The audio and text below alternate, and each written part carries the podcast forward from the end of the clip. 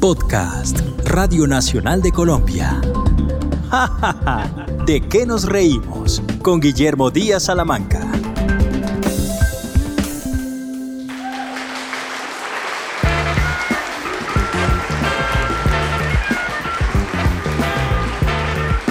Bienvenidos a Ja Ja Ja, ¿de qué nos reímos?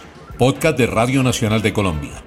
En esta oportunidad nuestro podcast está dedicado a contarle de uno de los fenómenos radiales más grandes de los últimos tiempos, la luciérnaga.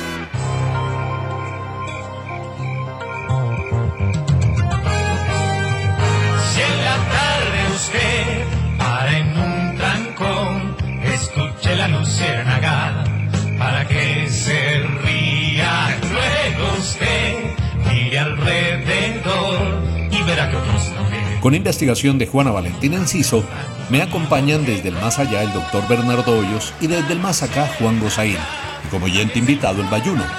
Soy Guillermo Díaz Salamanca. Ja, ja, ja, ¿de qué nos reímos? La Luciérnaga. Mezcla de realidad y ficción. Dirige Hernán Peláez. Es el año 1992. En Colombia, durante el gobierno del doctor César Gaviria Trujillo, como consecuencia del fenómeno del niño, se presentan sequías muy duras que afectan los embalses generadores de energía hidroeléctrica y provoca una crisis en la empresa pública del Estado llamada Interconexión Eléctrica SA. El gobierno decide tomar medidas de racionamiento de energía. El 2 de marzo de 1992 comenzaron los cortes de energía que en ciudades como Bogotá era de 9 horas diarias y en San Andrés de 18 horas diarias. El apagón nacional terminó en febrero de 1993, un año de apagón. En una parte de su editorial por aquellos días, el diario El Tiempo indicaba, el país de los discursos que hablaban de avanzar hacia el futuro se encontró de vuelta al pasado. Entonces, las familias utilizaban velas para iluminar tanto las charlas nocturnas como los juegos que volvieron a ponerse de moda, el parqué, naipe, tute, monopolio, y se volvieron de primera necesidad las linternas, las pilas, los radios transistores, fósforos y reverberos, entre otros. Pero la radio fue el medio de comunicación que se puso de moda durante las horas del apagón. Eh, Caracol Radio, un poco a las carreras, organiza un programa que tuviera música, algo de información, historias, cuentos, mucho humor y pone en el horario del apagón a las 6 de la tarde La Luciérnaga. La pretensión inicial era que La Luciérnaga durara lo que iba a durar el apagón, pero fue tanto el éxito, fue tanta la sintonía y desde luego la pauta, que Caracol decide darle continuidad al programa que ya se acerca a los 30 años. Muy buenas tardes a los oyentes de la Luciérnaga, profesor. Feliz con esta interpretación se destaca la voz del maestro Pedro Vargas. ¿Y sabe quién hace la segunda voz? A ver, cuenta. Benny Moré. Benny Moré, el bárbaro del ritmo. Benny Moré. Pedro Vargas fue un Ay, gran me- jugador mexicano. ay, me- Estuvo en el Pachuca. No, no. La temporada del 80. No, no, no, ay, Pedro Vargas. El tema se llama Obsesión. Esa era la obsesión que tenía Pedro Vargas Ay, entonces, de marcarle un gol a las águilas. Darío Arismendi es el primer moderador de breve paso, apenas duró una semana, por sus compromisos periodísticos. Hernán Peláez Restrepo se pone al frente de la Luciérnaga y se comienza a armar un grupo que pronto se metió en el corazón de los colombianos. Con Hernán Peláez están Rodrigo Beltrán, quien cubría notas de farándula, Marco Aurelio Álvarez, que aportaba notas musicales, Juan Harvey Caicedo, quien aportaba unos personajes encantadores como el profesor Rico Rico, el sargento de la policía Antenógenes Blanco, el gringo del chiste chistoso, poemas llaneros, notas de nostalgia. Carlos Julio Guzmán era el periodista deportivo. Días después de comenzar la Luciérnaga integran al elenco a Guillermo Díaz Salamanca, quien trabajaba en las mañanas en otra estación de la misma cadena, radioactiva, en el programa La Locomotora. Guillermo comienza a producir unos personajes que causaron sensación. El mecánico Victorino, haciendo referencia a Ramiro Meneses, y su exitoso personaje de la televisión en Los Victorinos. El Victorino de la Luciérnaga hablaba con desparpajo y al borde de llegar a la procacidad. el cubano de Radio Rebelde, el periodista de Radio Bagdad, el padre Anselmo, el senador costeño y cientos de personajes de actualidad desde políticos, deportistas, periodistas que hacía pasar cada tarde por su voz. También recrea a doña Maribucha, supuesta dama de la sociedad cartagenera. El Bayuno, que anticipaba cosas que iban a pasar en la política como nombramientos de ministros o personajes a quienes la justicia los iba a poner tras las rejas. Uno de los episodios más sonoros en los que estuvo involucrado el Bayuno de la Luciérnaga tuvo que ver con el avión Vallenato. Sucedió en 1994. El avión presidencial Fokker 001 hizo vuelo de Bogotá hasta Valledupar para traer a un grupo vallenato para la parranda de cumpleaños en la casa de gobierno, el cumpleaños de la primera dama doña Ana Milena Muñoz. El bayuno chivió a todos, como se dice en el argot periodístico, y armó semejante bochinche que el escándalo tomó dimensiones mayúsculas y se volvió noticia nacional. Tanto es así que al presidente César Gaviria le tocó pagar de su bolsillo casi 5 millones de pesos para mitigar en parte el impacto del vergonzoso episodio. Con el paso de los días y con la Luciérnaga batiendo récord de audiencia nacional, el grupo se fue consolidando de tal manera que llegaron nuevos integrantes como Alexandra Montoya, la mejor imitadora del país, propietaria de un muy agudo sentido del humor. Bueno, es un privilegio eh, llevar 25 años con la Luciérnaga. Para mí es todo un reto. Todos los días se aprende. Tener el privilegio también de haber compartido con señores de la radio como Hernán Peláez, como Juan Harvey Caicedo, como eh, el propio Guillermo Díaz Salamanca, instituciones de la radio con unas experiencias de vida muy enriquecedoras para uno y también tener la posibilidad de, que otras personas lo puedan escuchar a uno y sin que alcance uno a imaginárselo, ¿no? Lo descubre uno es cuando de pronto visita las ciudades y alguien le pregunta por una voz que hace años uno no hace y, y, todavía ellos dicen es que me gustaba mucho esa voz o la recuerdo cuando usted la hizo una vez. Eh, es el cariño de la gente también. Las redes sociales ayudan a acercar a la gente. Eh, y para mí solo eso es una ayuda y, una bendición que papá Dios me ha dado de poder compartir em, todos estos años con Caracol y, Caracol eh, con sus oyentes. Luego llegaría Edgar Artunduaga, un periodista reconocido que le aportaba un toque particular al programa.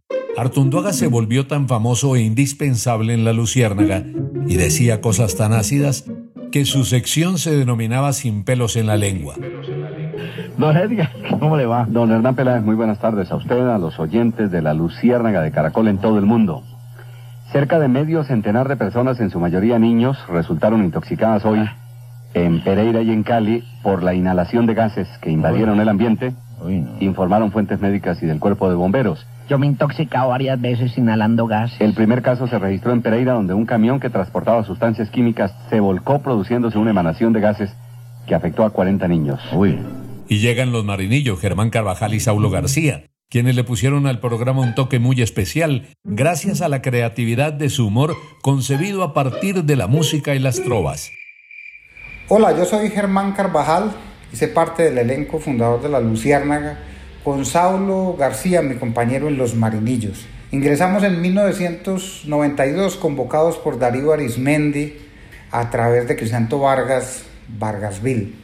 La Luciérnaga nos dio la oportunidad de hacer conocer nacionalmente una tradición muy antioqueña como es la improvisación.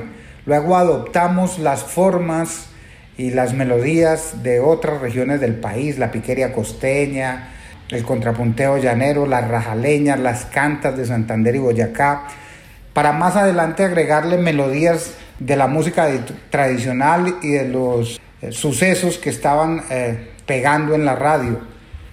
Hicimos también parodias que por supuesto tenían mucho humor y mucha sátira del acontecer político nacional.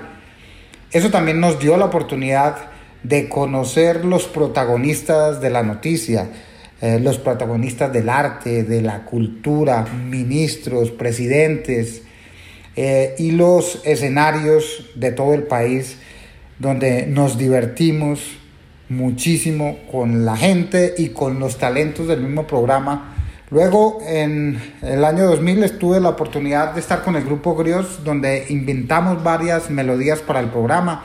Fue, ¿qué, ¿qué fue? Fue una de esas melodías. Y hoy todavía agradezco el reconocimiento y agradezco la oportunidad de conocer a toda Colombia a través de la Luciérnaga.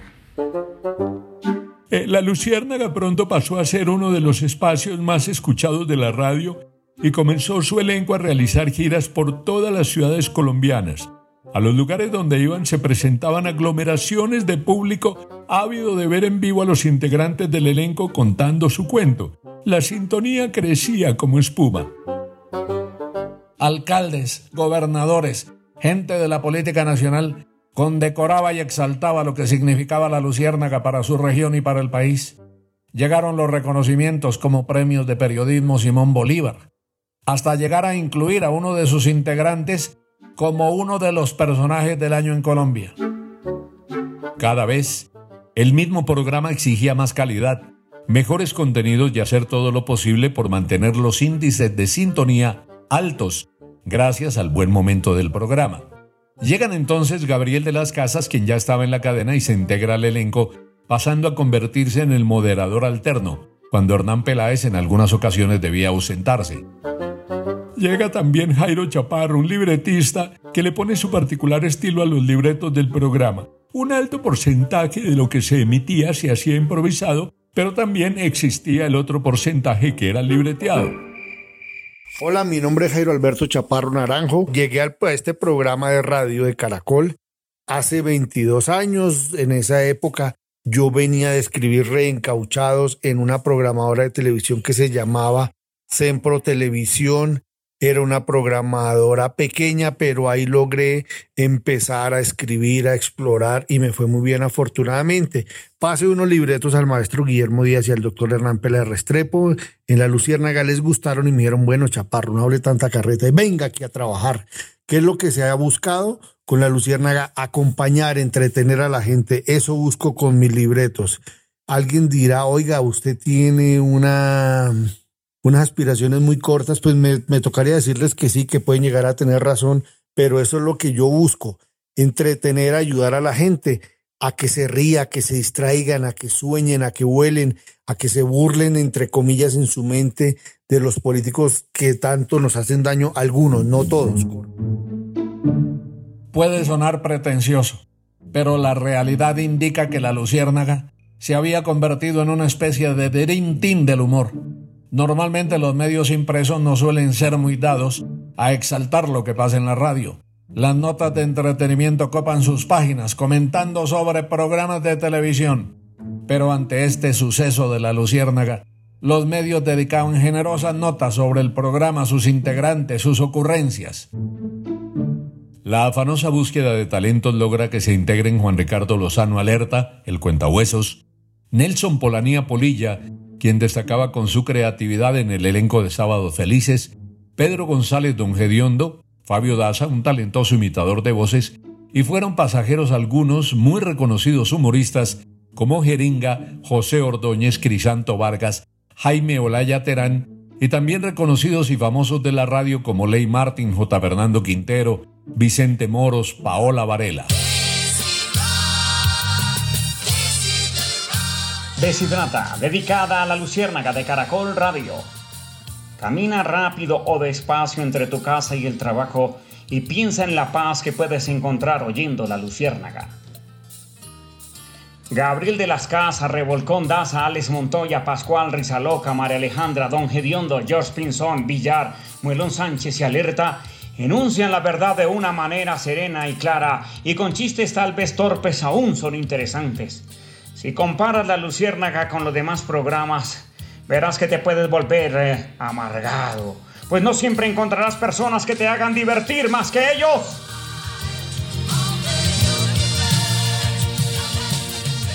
En la Luciérnaga se caricaturiza cada tarde la situación que vive el país y se hace desde el humor una radiografía nacional. Al marcharse los marinillos a Cuba para estudiar teatro, llega el grupo Salpicón, unos trovadores excepcionales, Diego López, Argemiro Jaramillo, Elkin Rueda, y le ponen su particular toque al programa. Hola, hola, ¿qué tal mis amigos? Yo soy Argemiro Jaramillo, formé parte del programa La Luciérnaga del año 1998 al 2005, hice parte del grupo Salpicón nos encargábamos de la parte musical de la Luciérnaga, haciendo parodias, o sea, poniéndole música a las noticias, volviendo las noticias un poquitico más agradables. También hacíamos parte de la trova, algo improvisado, donde el doctor Peláez nos ponía el tema, nosotros inmediatamente lo que se nos ocurriera lo echábamos al aire y también hacíamos parte por ahí de algunas voces, no muchas, pero Sí, hacíamos parte. Yo, por ejemplo, hacía la voz de Evelio Daza, el abogado de Diomedes Díaz. Hice también la voz del, eh, ex comisionado de paz, el doctor Restrepo. Hacíamos, yo hacía una voz también de una viejita que se llamaba Matola, que era una viejita entre salvaje y tierna. Hacíamos eh, la rocola de Matola, también una viejita. ¿Cómo tan? Mm, a mí me gustó.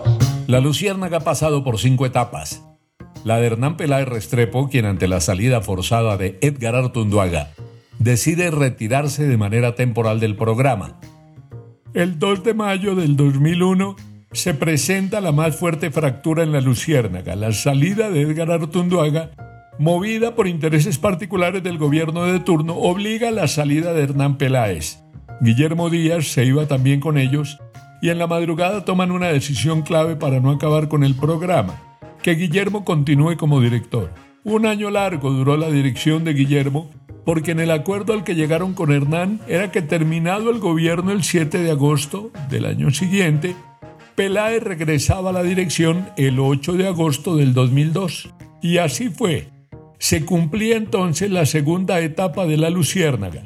A Edgar Artunduaga lo reemplazan Jairo Pulgarín y Camilo Durán Casas. La tercera se da con la salida de Guillermo Díaz y el grupo Salpicón a finales de 2005. Peláez rápidamente rearma su elenco y trae a Gustavo Álvarez Gardeazábal, un polémico periodista quien también había sido gobernador del Valle. Peláez incluye nuevos humoristas como Oscar Monsalve, Rizaloca, Loquillo, el grupo Revolcón, Vargasville, Jorge Pinzón y Andrés Sánchez, Alberto Piedraíta, el de verdad. La Luciérnaga se mantiene con muy buena audiencia. La Luciérnaga ilumina a toda nuestra nación con esa mezcla perfecta de realidad y ficción.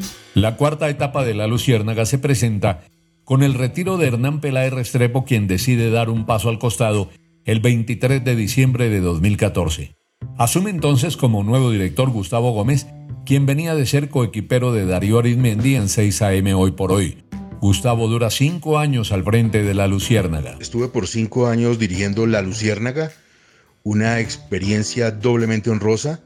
Por una parte, es uno de los pocos casos en la radio colombiana en que un oyente fiel de un programa termina convertido en su director y el otro honor vino de ponerme al frente de un programa icónico de la radio y suceder a Hernán Peláez, que fue un reto mayúsculo. Ojo, suceder, jamás reemplazar. Eso es imposible.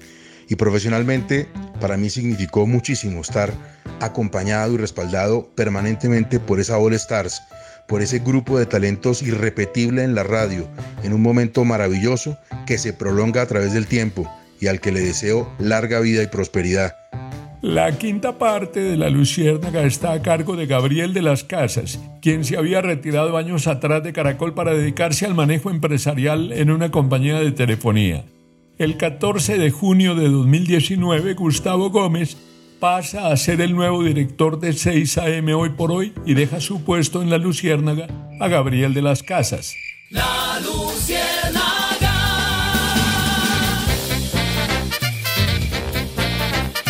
buenas tardes a los oyentes de La Luciérnaga en Colombia y en el exterior. Ustedes no saben la emoción que es volver a una casa después de 6 años y después de haber estado 17 años en este programa.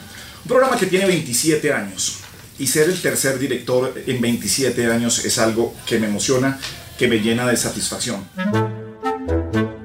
A pesar de los cambios, de los ires y veneres, este famoso programa ha logrado mantener su esencia de ser muy crítico con alto contenido de humor, sátira política, denuncias, información y terminar el día con una sonrisa. Cada director que ha pasado por allí ha dejado su sello personal, su impronta, y el programa continúa como uno de los preferidos de la audiencia nacional. Se volvió costumbre y de a poco se va acercando a los 30 años. Pero hay un invitado especial esta vez, es el Bayuno, para que desde su óptica nos cuente su versión de lo que ha significado la luciérnaga. Ve qué bueno, hola, solo buenos recuerdos. Ve la cantidad de cosas que han dicho a lo largo de su historia son increíbles. Ve bochinches, viajes, presentaciones, anécdotas por montón, montadera, burlas, chistes, risas, alegría. Imagínate que un día ya la luciérnaga era exitosa, llevaba más o menos un año al aire. Entonces los directivos de Caracol fueron notificados que esa marca estaba registrada por un almacén donde vendían porcelanas sobre la carrera 15 con calle 85 de Bogotá y tenían hasta revista registrada con ese nombre. Entonces le tocó a la cadena bajarse un billete para poder continuar utilizando la marca. Imagínate que alguna vez comenzó la imitación de Alberto Piedraíta Pacheco y el doctor Fernando Londoño Henao, quien había sido por muchos años presidente de Caracol, llamó a Peláez y le hizo el reclamo que por qué metían al padrino. Entonces Peláez le dijo, no, don Fernando, no es el padrino, es una imitación. A lo que Nao le respondió, a mí no me venga a meter cuentos. ¿Cómo te parece que tuvo Peláez que llevar a Guillermo para que le hiciera la imitación de piedradita cara a cara a don Fernando? Ven, ¿y sabes de qué me acuerdo? Otra vez en campaña presidencial, Ernesto Jamper llamó a quejarse porque la imitación de él siempre se hacía terminando diciendo huepaje y entonces Amper llamó a reclamar que en la Luciérnaga estaban haciéndole daño a su campaña.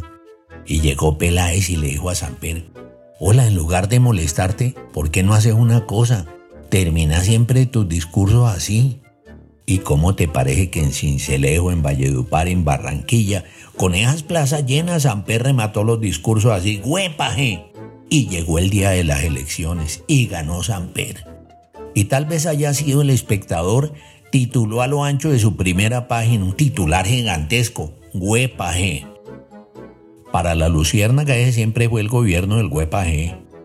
Otra vez cuando se comenzó a hacer la imitación del senador costeño, una parodia muy simpática, en la que Peláez decía que hay un, por ejemplo, que hay una licitación de cualquier cosa, por ejemplo, de bombillas LED, por miles de millones de pesos. Entonces aparecía el senador costeño y le decía, Mira, doctor Peláez, eso es lo mío, te tengo unos bombillos, no jodas ni te imaginas. Los políticos se quedaban, particularmente los de la costa. ¿Y cómo te parece que alguna vez viajaban para Armenia todos los del elenco? A hacer una presentación. Entonces Juan Harvey Caicedo llegó al puente aéreo como a las 6 de la mañana con un vaso de whisky en la mano. Y entonces Hernán lo vio y le dijo, Juanito, Juanito, pero ¿cómo se le ocurre a esta hora andar tomando whisky? Juan Harvey, con ese agudo sentido del humor que tenía, le dijo, mira Peláez, es que yo no estoy bebiendo con la hora de acá, yo estoy bebiendo es con la hora de Londres. Son tantas y tantas las anécdotas que el tiempo no alcanzaría para contarlas todas. Pero qué bueno se ha pasado en todas las épocas de la lucierna, Gaby. A propósito, payasita Alessandrita, ¿a qué hora te recogió este viernes que es festivo para que nos vengamos al mismo tiempito a trabajar a Caracolito? Tomatito. Pues si tiene muchas ganas de trabajar en este festivito, véngase solito y si quiere el jueves tráigase un colchón para que duerma en el caracol. Con eso será el primero en llegar el viernes al trabajito, regaladito, sapito. Eh, otros periodistas que han sido claves en el crecimiento del programa son Hernán Estupiñán, Claudia Morales, Chemas Escandón en los deportes, Pascual Gaviria, Darcy Quinn, Mabel Lara, Antonio José Caballero, Ricardo Ospina, Álvaro Gómez Zafra, Jaime Andrés López, Rubén Rafa, un periodista argentino quien durante muchos años habló de tango en el programa, Alberto Piedraíta Pacheco, el de verdad, Gabriel Muñoz López, Alexandra Villamizar. Pero como la vida pasa, digamos entonces que en el obituario de la Luciérnaga recordamos a varios de sus integrantes, comenzando por Juan Harvey Caicedo, Edgar Artunduaga, Camilo Durán Casas, Rubén Rafa, Alberto Piedraíta Pacheco, Antonio José Caballero, Gabriel Muñoz López. Ellos ya están en la otra dimensión. La Luciérnaga se sigue transmitiendo por Caracol y aún en tiempos de pandemia el programa se adapta a las nuevas tecnologías para tratar de seguir divirtiendo a los colombianos.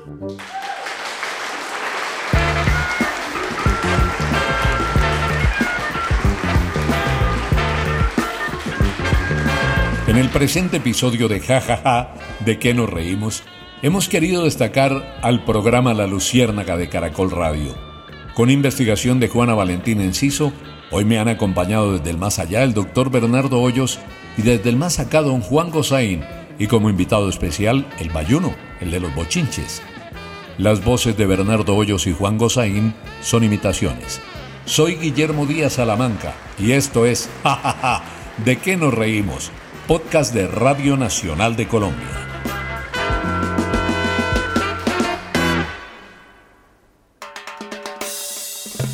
Este fue un podcast de Radio Nacional de Colombia.